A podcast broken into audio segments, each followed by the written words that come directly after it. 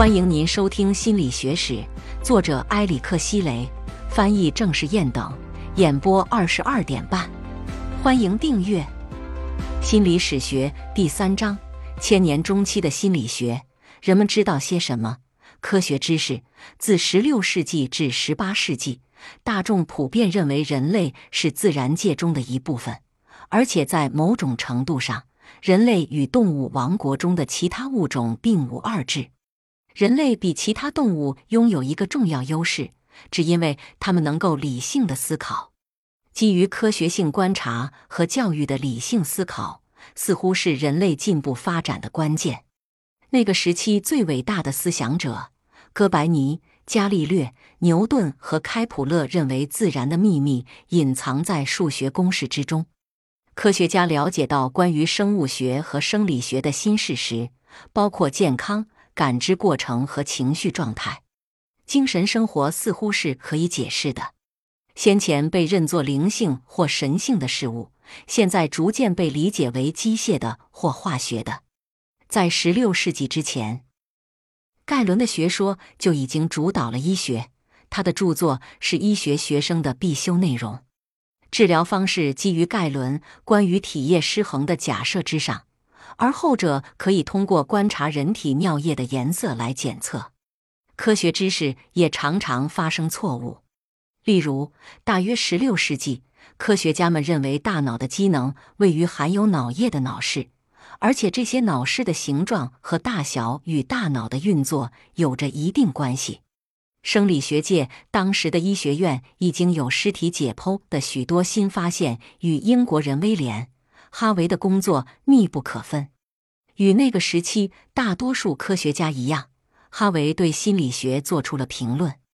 他相信存在一个总的加工机制及共同的感觉中枢，它位于大脑之中，帮助人们区分不同的感觉品质。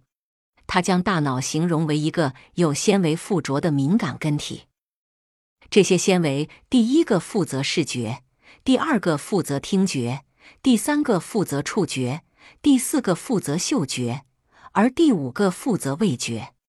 感觉中枢本身可以诱导出某些情绪状态，影响传入的感觉。比如，人们有可能兴奋或激动到一定程度，就感觉不到疼痛和不适了。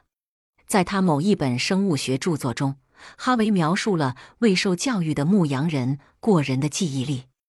他同时也讨论到了性别心理学，在一六五一年发表的《论动物的生殖》中，哈维写道：“男性和女性都需要为繁衍而提供物质，然而男性提供的是积极物质，它带来活力和权利；另一方面，女性提供的是较为消极的物质。当然，这些关于性别的观点具有高度的推测性，尽管速度缓慢。”但是，研究型的心理学知识开始转向应用领域，比如教育和健康。对于当时许多受教育者来说，物理世界包括人体，就像一台运转的机器。拉美特利就是众多探索关于人体机械本质观念的科学家之一。他最出名的著作名为《人是机器》，关于一位受教育者如何走上研究人类行为之路的典型例子。来自16世纪的医生兼科学家吉罗拉莫·卡尔达诺，请注意他进行详尽的自我观察的热情。当时，许多学者针对某种稳定的行为和思考模式提出了自己的观点，今天称之为人格特质。人体的自然性格、气质，根据古希腊先人的学说，比如希波克拉底，是稳定的心理活动的一个来源。这些心理活动通常被称为灵魂的性格。这种观点认为，灵魂像皮肤一样也有着自己的颜色。因此，有些人是胆汁质的人，他们活跃、有野心、易激怒；有些人则是多血质的人，他们既活泼又和善。抑郁质的人通常抑郁、善妒，但富有创造力；而粘液质的人则缓慢而迟钝。印刷术让医生们可以分享他们对心理异常的细致观察。比如，一六二一年，罗伯特·伯顿在英国出版的《忧郁的解剖》详细探讨了焦虑和情绪问题。此书后来的版本在今天随处可见。伯顿指出，一些特定的环境因素会助长深刻或持续的悲痛，比如严格的节食、酒精饮用量、生物节律和激情之爱。在他的时代，忧郁症通常被视作为贵族、艺术家。思想家和其他知识分子，那些向人类或个人关系表达异乎寻常的同情心的人们的一种典型状态。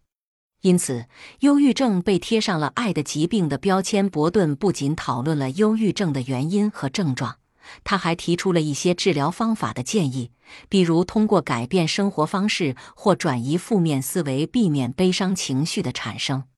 尽管科学大步向前。但宗教组织仍然是一个强大的机构，宣扬关于人类行为和心理过程的宗教观念。有组织的宗教数百年来一直对知识保持着无可争议的垄断，虽然科学对其进行了挑战，但是宗教官员和学者仍希望保持他们至高的社会地位，充分行使他们在意识形态和道德方面的权威。听众朋友。本集已播讲完毕，请订阅专辑，下一集精彩继续，欢迎收听。